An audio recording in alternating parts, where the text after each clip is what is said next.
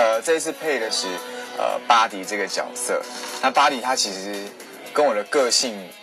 蛮不一样的，因为他是一个非常外向、活泼，然后呃非常有自信，而且在故事的前期的时候，他是相当呃自傲的一个人，因为他有一身好武艺，然后呃他出任务的一些成绩呢，都是往往是各个小队里面名列前茅的，所以他的个性非常非常的自负。那对于这一块呢，我也呃曾经有过这样的一个情况，比如说我在呃国小高到高中这段时间，常常参与就是嗯运动场上的一些竞技的时候，往往都是非常的。有自信，然后呃不把别人放在眼里的那种感觉，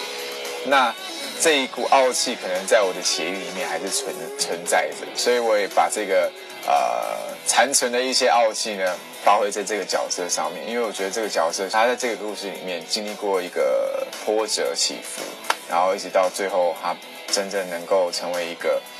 呃